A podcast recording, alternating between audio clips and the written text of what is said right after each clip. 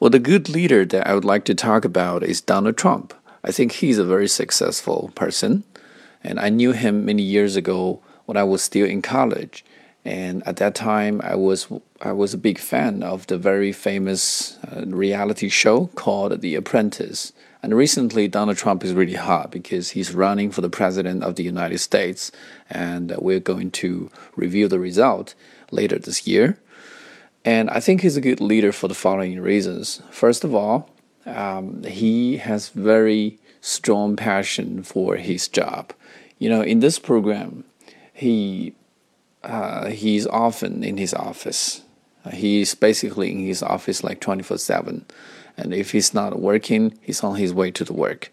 And he's always very enthusiastic about his work and he takes pride in his work. And I think this kind of work is a very important factor that a lot of people are willing to follow him because um, his his passion will infect other people and make them think twice before thinking about slacking off in their own work. And the second reason is that he really knows how to motivate people.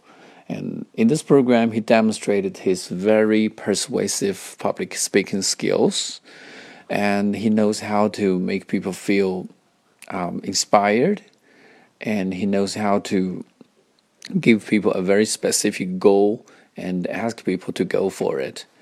And I think the third thing why he is so successful as a leader is that he gives a lot of freedom to his subordinates. And his son, for example, Eric, is a uh, is a manager in his team, and uh, he actually didn't give any rules or regulation to his son. He just tells his son to do whatever he thinks is right. And I think that's uh, something very valuable in a leader.